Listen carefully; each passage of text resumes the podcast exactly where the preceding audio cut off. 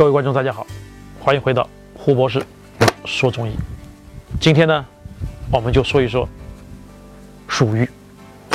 鼠鱼是什么东西？你可能不知道，但是呢，听完这故事你就知道了。在三国时期啊，这是连连的征战，所以导致很多的田野都荒掉了，很多人呢就饿死了。张仲景家也是一样，父亲也饿死了。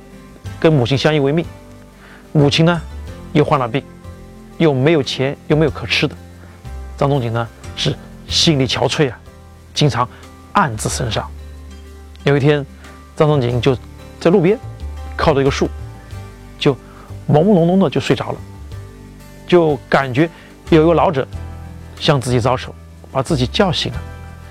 这个张仲景就向老者就哭诉了自己的这些遭遇，也哭诉了当地百姓的遭遇。老者就告诉张仲景说：“不要忧愁，有一种植物，它名叫鼠玉，它呢既可以吃，可以充饥啊，又可以治疗一些虚劳足不足、消渴积瘦。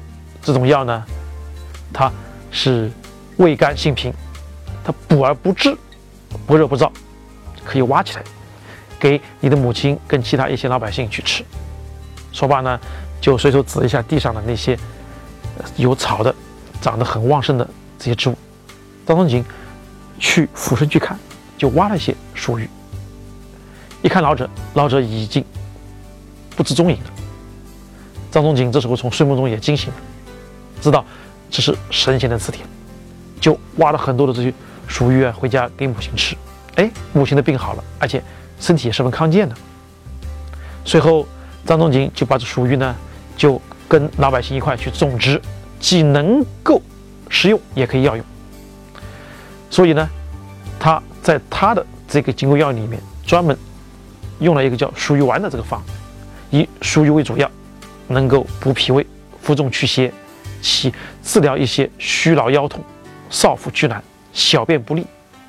就是用八味生气丸里面的鼠鱼也是主要成分。这种入药的这个属于呢。是以怀庆的道地药材，它是四大怀药里面的，比如什么淮山药、淮地黄、淮菊花、淮牛膝。唐代宗的时候呢，因为避讳代宗的它名叫玉，所以将蜀玉呢就改名为蜀药。到宋代的时候，宋英宗他又叫蜀，所以把蜀也改了，最后就把这个蜀药就改成了山药。其实，蜀玉就是我们经常所说的。这个山药了，山药我们经常知道的就是以河南的这种山药最为好。我们经常看到叫铁棍山药，既是可以吃，也可以补虚健脾的这么一个药食两用的很好的这么一个药材。在那些饥荒的年代，张仲景用鼠疫救活了很多人。作为四大怀药之一，它味甘性平，补而不滞，不热不燥，既能充饥。又能治疗虚劳不足、消渴积瘦。如今山药也被开创出了很多不同形式的吃法，大家不妨可以尝试一下。下一期让我们来听听胡主任是怎么说川贝的。我们下期见吧。